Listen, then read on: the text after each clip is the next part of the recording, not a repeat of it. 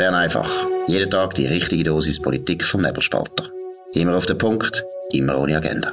Der Podcast wird gesponsert von Swiss Life, ihrer Partnerin für ein selbstbestimmtes Leben. Ja, das ist die Ausgabe vom 21. März 2023. Dominik Feusi und Markus Somm am Tag 3 oder Tag 2, je nachdem, wie wir dort zählen, nach einem absoluten historischen Debakel von der CS nach dem Ende der CS beschäftigt natürlich immer noch alle sehr stark. Auch Parteien haben jetzt Stellung genommen, insbesondere die FDP und die SP. Dominik, was sind da die wichtigsten Einzelheiten?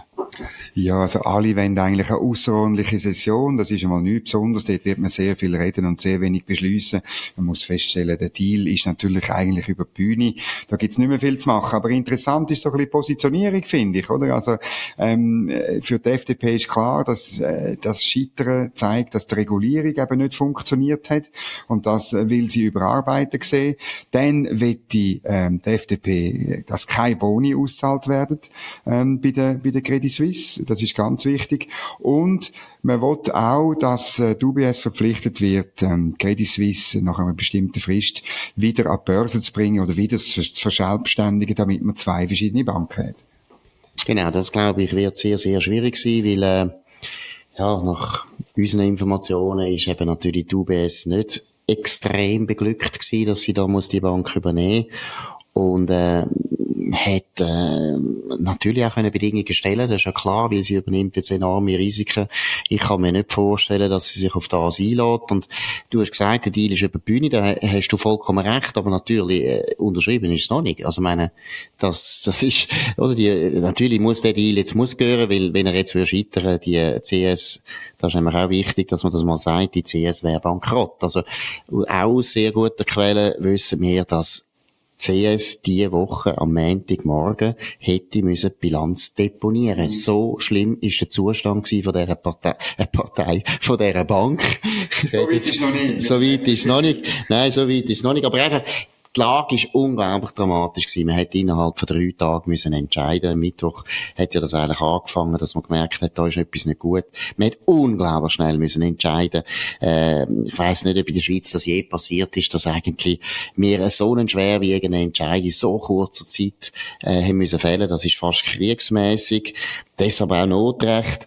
Aber ich finde es gut, dass die FDP da sich einmal äußert. Ich finde gut, wegen der Boni finde ich sehr gut. Ich finde, als FDP würde ich auch Druck machen, dass man bei der CS jetzt sofort eine neue Führung tut, äh, installieren. Die zwei Leute haben, äh, haben nicht das gebracht, was man sich versprochen hat. Und ich glaube auch von der Motivation her ist es auch nicht mehr so, dass die wirklich noch geeignet sind, um das abwickeln, weil das geht jetzt ein Zeitchen, oder? Die UBS, äh, bis denn die wirklich stattfindet, die, die Übernahme, das ist hochkomplex. Da ist unglaublich viel involviert. Das wird jetzt nicht so schnell gehen. Das heisst, man braucht noch eine Führung. Was ich vielleicht auch noch einen Punkt finde bei der FDP, wir haben gestern ein bisschen darüber geredet, oder, über äh, den Filzvorwurf von der SVP, wir haben über den Zürcher Freisinn geredet. Da muss ich einräumen, das sage ich jetzt heute, da sind wir ein bisschen Trösser durchgegangen, da habe ich, was ich gesagt, degeneriert, dekadent, gescheitert und dumm. Ich würde jetzt dumm auf jeden Fall zurücknehmen.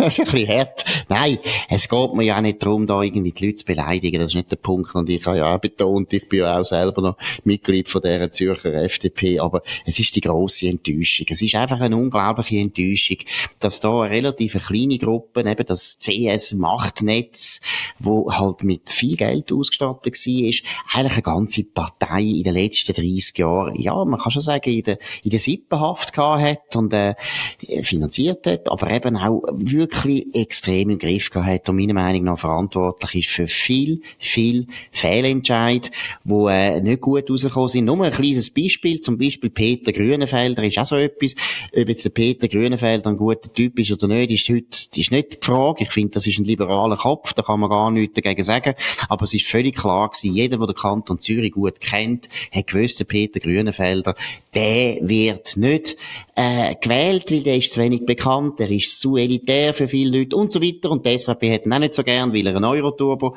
äh, Ruf hat.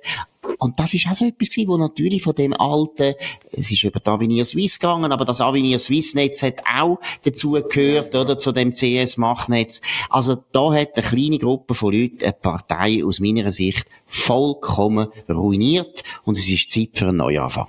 Also ich habe so Telefon auch gehabt, insbesondere aus der FDP Zürich. Da ist, ähm, wie soll ich sagen, die Wut auf, den, auf den Zirkel ist riesig. Ähm, und äh, natürlich wegen der, wegen der Wahl in Zürich auch, ähm, wo man das erlebt hat, aber auch schon im Hinblick auf Nationalratswahlen. Ähm, man hat die Zusammenstellung von der Nationalratsliste hat man rausgeschoben um einen Monat, weil man Krach hat. Und es ist wieder so, dass Leute mit viel Geld weit vorne platziert werden sollen, habe ich gestern gehört. Ähm, mit viel Geld oder mit viel Geld aus dem Zirkel, wo du jetzt vorher erwähnt hast. Und es ist im Moment in der FDP Zürich einfach nicht so, dass Leute mit viel guten Ideen und Überzeugungstäterinnen und Überzeugungstäter gefördert werden, sondern äh, man tut eben so die, die Vereinigten Waltis und Sauters und, und so äh, Leute ähm, tut, man, tut man unterstützen. Und darum ist, es brodelt wirklich in der FDP Zürich auch, ähm, äh, auch der jetzige Präsident, das ist bekannt, der ist wahnsinnig umstritten, der Hans-Jakob Bösch, er hat einfach gesagt, er will unbedingt Nationalrat werden, oder? Das ist sozusagen seine Motivation. Immerhin, weil der Peter Grünenfelder ist wenigstens ein Überzeugungstäter, er hat ein Programm aufgestellt, darum würde ich sagen, das ist äh, eher ein Teil von der Lösung und nicht ein Teil vom Problem. Und dann habe ich es auch von anderen Kantonen gehört. Also ich habe von einem Innerschweizer FDP-Urgestein, äh, der hat mir gesagt, look, ich habe satt, den Grind herzuheben, in meiner Freizeit mich zu engagieren für das Land, für die Marktwirtschaft, für die Möglichkeiten, für den Liberalismus. Und dann kommt so eine Clique aus Zürich, wo alles geschenkt bekommen hat, wo nicht arbeiten müssen und wo noch Boni kassiert hat und macht das nachher wieder zur Sau für meine Partei.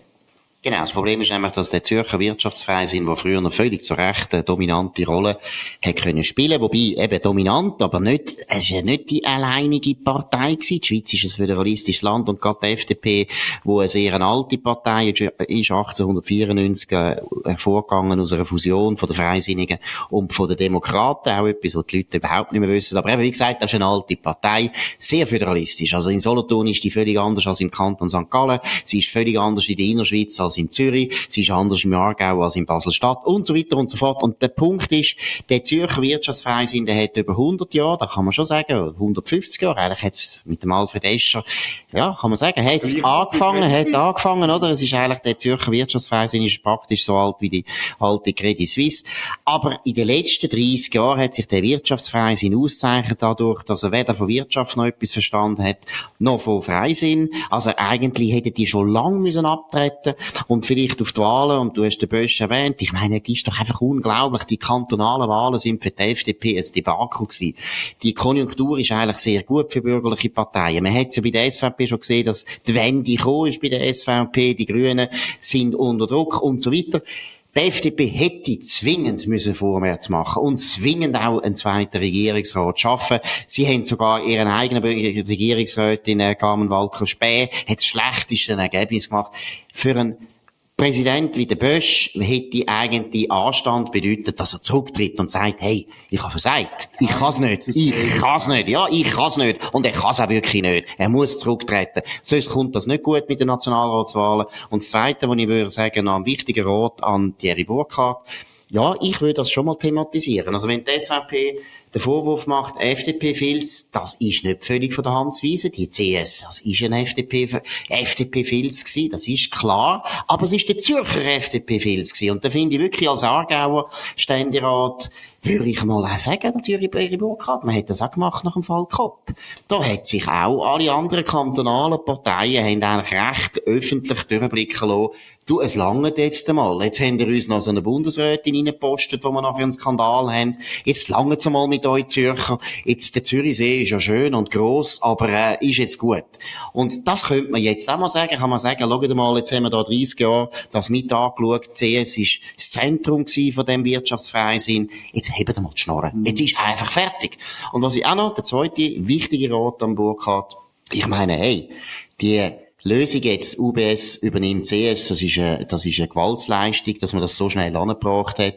Niemand hätte gedacht, dass das so schnell möglich ist. Das ist eine Gewaltsleistung und wer hat die Gewaltsleistung koordiniert und wer hat sie ausgelöst, wer hat sie getragen, wer hat sie zu einem ganz grossen Teil gestaltet? Die freisinnige Finanzministerin. Und da soll er auch mal über das reden. Er soll doch mal darüber reden, wo der Freisinn etwas gut gemacht hat. Und das ist der FDP St. Gallen, wo Karin Keller-Sutter herkommt. Also, mehr vom Schweizer Freisinn reden und weniger vom Zürcher Freisinn. Und dort einmal sagen, ja, wir gehen zu, die haben versagt und die sollen jetzt ruhig sein und der Präsident kann dann abtreten und alle die Leute, die jetzt schon lange in diesen Gremien hocken, könnten auch mal ihre Position überdenken. Ja, du hast es angesprochen, der Hergang von dieser ganzen Geschichte ist sehr eng mit der Karin Keller-Sutter verbunden. Das zeigt auch so eine erste ich glaube, umfassende und, und gemäß meinen Informationen auch weitestgehend korrekte äh, Darstellung von der Financial Times. Die tun die Tage nachzeichnen. Das ganze Team hat er dann geschafft.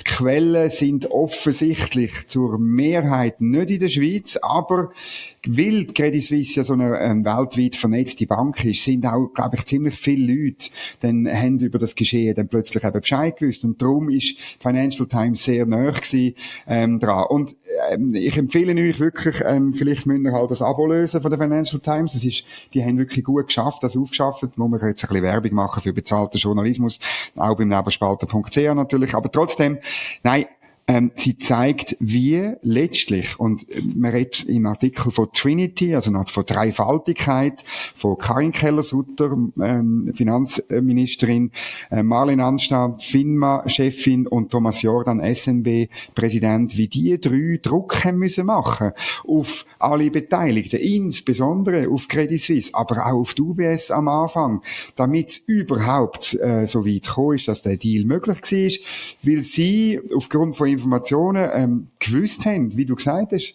äh, gemäß äh, Financial Times, dass es am Montagmorgen Lichterlöschen gibt und dass es das verhindern gibt. Und es zeigt, wie irgendwo durch ähm, die Politik, wie die drei, äh, haben das Heft in die Hand genommen. Jetzt gibt's natürlich die, die sagen, äh, hätte man schon vor drei, vier Monaten müssen machen Ja, ist schwierig zu sagen. Wir sind ein freies Land. Wir, wir schauen eigentlich zu. Wir haben das Gefühl, die Privatwirtschaft organisiert sich selber. Und erst dann, wenn es nicht mehr anders geht, dann springt man eben ein. Und dann muss man dann einspringen, dann muss man schnell einspringen. Und dann muss man auch richtig einspringen. Und von dem her habe ich das Gefühl, der ganze Vorgang ist gut über die Bühne. Ja, und es ist ja so, dass FINMA eigentlich ja gar nicht, äh, ein CS ja nicht hätte können zwingen, irgendetwas zu machen, mhm. weil äh, erst wenn äh, wirklich Probleme auftauchen und die erwiesen sind, dann kann die FINMA überhaupt einschreiten. Jetzt gut, gibt sicher immer wieder eine Möglichkeit, dass eine Nationalbank oder auch ein Bundesrat kann Druck machen auf eine Bank, wo man das Gefühl hat, die machen da ziemlich viele Fehler. Aber es ist auch begrenzt möglich, genauso wie du richtig gesagt hast, eigentlich wollen wir es nämlich gar nicht. Wir wollen nicht, dass die Regierungen privaten Unternehmen können reinreden können. Auch SMB nicht. Und sie machen es zwar schon genug, oder? Sie machen es ja, ja. überall schon. Aber äh, eigentlich ist es nicht so einfach, wie jetzt das dargestellt wird. Vielleicht noch ein zweiter Punkt, es ist ja jetzt auch die Diskussion aufgekommen, ja, hätte man nicht gescheiter verstaatlicht verfolgt, die Credit Suisse, oder? Es gibt äh, wie zwei Varianten. Aus Bern höre ich, ja, man hat beide Varianten verfolgt, aber die Verstaatlichung hat eben auch unglaubliche Downsides. Also erstens, die Risiken, die sind beträchtlich. Und zweitens, äh, da hat der Christoph Blocher im Gespräch äh, mit mir, also auf dem Nebelspalter, meiner Meinung nach sehr, sehr überzeugend können anlegen. Der, der, äh, der Staat kann nicht eine Bank führen, der kann das nicht. Wir sehen es ja schon bei den Kantonalbanken, dass viele Kantonalbanken sind ja in der Vergangenheit immer wieder gescheitert und so weiter. Das ist mal der Punkt, also die, die Staatsbank kann man nicht, kann man nicht führen, weil der Staat das nicht kann. Zweitens ist Personalproblem. Gut, da glaube ich, da hätte man vielleicht schon noch lösen können. Und das Dritte, was ich auch noch ein wichtiges Argument finde, was ich gehört habe, ist, oder, die Deutschen haben ja Commerzbank verstaatlichen. Genau. Und dort ist auch gesagt worden, das machen wir jetzt nur temporär, das ist jetzt nur für eine kurze Zeit und so weiter. Und nachher wir natürlich wieder privatisieren. Die Commerzbank ist immer noch staatlich. Man bringt sie dann gar nicht mehr weg. Also, auf eine Art bin ich nicht sicher, ob das eine gute Lösung war, aber da hat es prominente Leute, Oswald Grübel, der ja meiner Meinung nach auch daraus kommt, im Blick, sagt, äh, man hätte sollen verstaatlichen. Wie gesagt, der Christoph Blocher ist der Meinung, nein. Jetzt würde ich natürlich sagen, Christoph Blocher kommt noch besser raus, weil er auch noch Bern gut kennt und den Staat besser kennt als der Grübel der Oswald Grübel, der kann sich eben vorstellen, was das denn heisst, wenn unsere lieben Beamten eine Bank führen. Aber nein, es ist, es ist Tempi Passati, oder? Das ist eigentlich ja. jetzt passiert. Das kommt dazu. Entschuldigung. Aber ja. das Argument, das von dieser Seite kommt, ist, ist dann meistens, ja, es wäre nicht der Staat, sondern die SMB. Und das finde ich, das ist sehr blauäugig, weil das läuft aus Gleichen raus. Und, und dann das zweite Argument ist, ja, die SMB kauft ja auch Apple-Aktien und sowieso Aktien. Da muss ich halt einfach sagen, das ist wirklich, das ist ein dummes Argument. Weil Apple-Aktien Aktien kaufen ist nicht das Gleiche wie am letzten Freitag Credit Suisse Aktien kaufen. Es ist einfach eine ganz andere Währung. Es ist nur rechtlich das gleiche Geschäft. Aber das eine ist äh, potenziell profitabel und das andere ist potenziell katastrophal. Genau, und, so, und, und was auch noch wichtig ist, ich meine, die Aktie hat man ja nicht gekauft, weil man Apple will retten oder Apple will führen, genau. sondern man will einfach, man muss Kopfendeckel für Geldpolitik, da kann man diskutieren, ob das nötig ist, ich bin da auch anderer Meinung, eigentlich ja, sollte man, aber da tun wir jetzt nicht auf, eigentlich sollte man den Franken freigeben, frei votieren lassen und dann schießt er natürlich die Höhe. Vollstandard. Ja, vielleicht sogar das, aber da, nein, da bin ich nicht der Meinung, aber gleich, eigentlich ist die Geldpolitik von der SMB aus meiner Sicht nicht gut und deshalb hätte man auch nicht müssen die Aktie kaufen von Apple. Aber eben, das ist also wirklich, das ist wirklich Rüebli mit äh, Himbeere verglichen oder Himbeere mit Rüebüren, äh, mit Birnen oder, nein, es ist wirklich etwas anderes und vor allem eben ganz wichtig, die Schweiz hätte ja dann Credit Suisse ganz müssen kaufen. Also verstaatlichen heisst dann wirklich 51 Prozent mindestens. Und bei Apple haben wir nicht 51 Prozent und unsere lieben Beamten müssen nicht Apple führen, weil das würden auch nicht zutrauen. Gut. Jetzt auch noch ein Faktor, wo sehr diskutiert wird ist das Notrecht, aber vielleicht würde ich noch schnell, wir haben ja jetzt über die FDP geredet, die SP hat ja auch Forderungen. Hat ja auch noch gesagt, wir haben vorher am Anfang gesagt, eben Parteien tun sich äußern, was will die SP? Ja, nicht groß überraschend. Sie ist empört, dass man kein Geld hat für Kinderkrippen. Man hat manchmal das Gefühl, äh, nichts, nichts mehr dringender braucht es in dem Land als Kinderkrippe. Und zwar für alle, wahrscheinlich auch für Leute, die im äh, im Pflegeheim sind oder so, dass es braucht überall Kinderkrippen.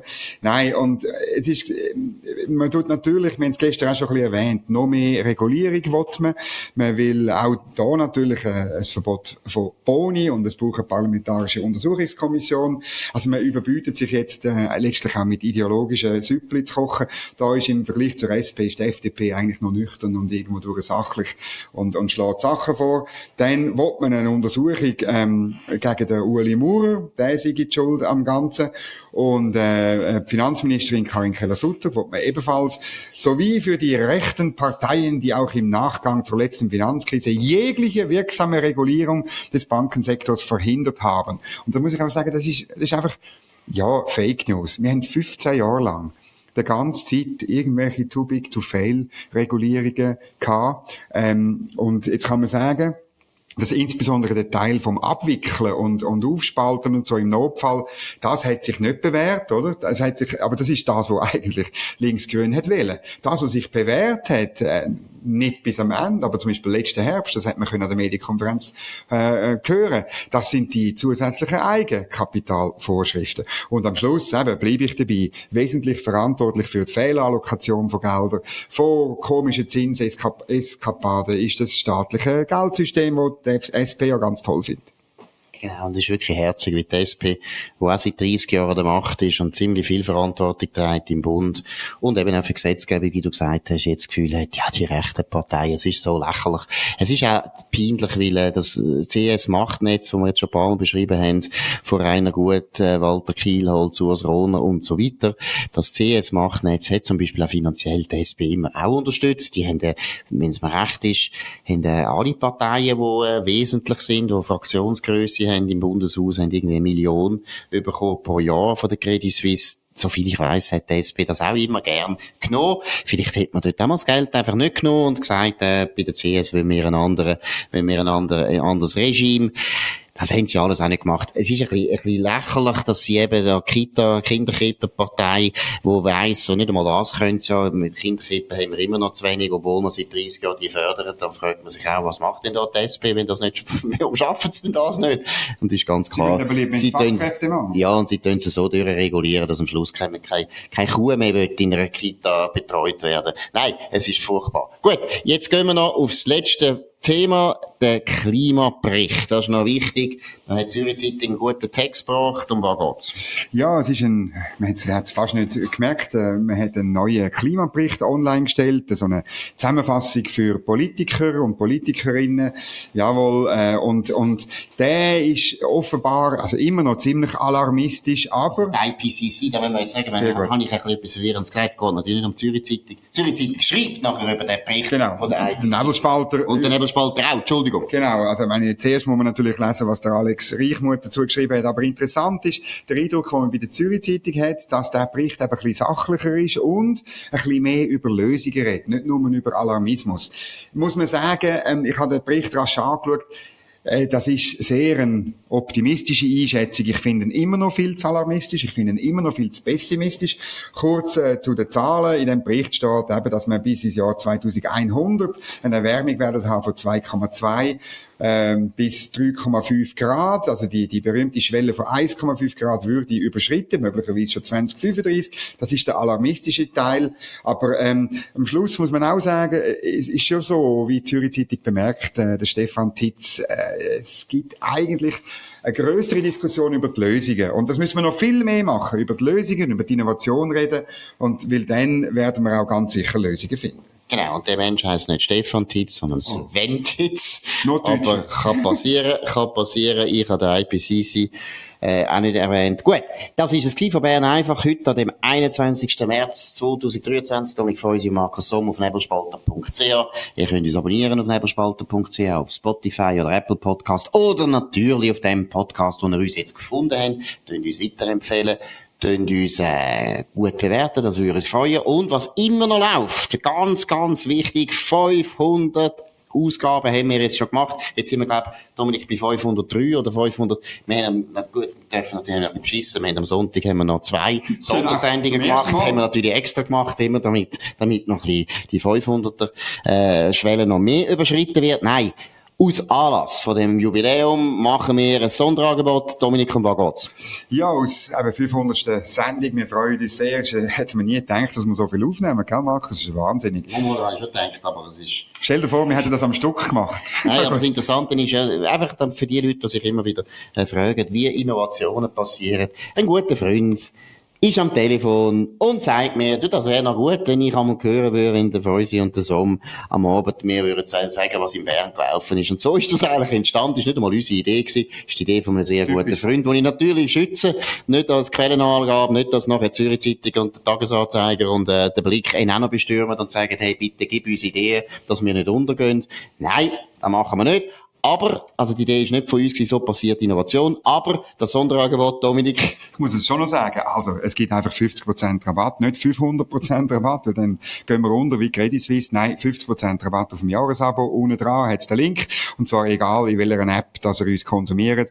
Dünnt dort draufklicken, dünnt das Abonnement lösen, dünnt uns unterstützen, damit es uns weitergibt, dass wir, dass wir 5000 Sendungen machen können, das würde uns freuen.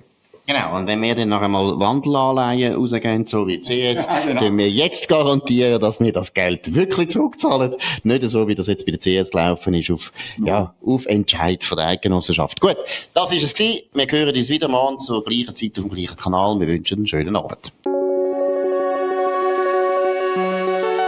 Das war Bern einfach, immer auf den Punkt, immer ohne Agenda. Gesponsert von Swiss Life, ihrer Partnerin für ein selbstbestimmtes Leben.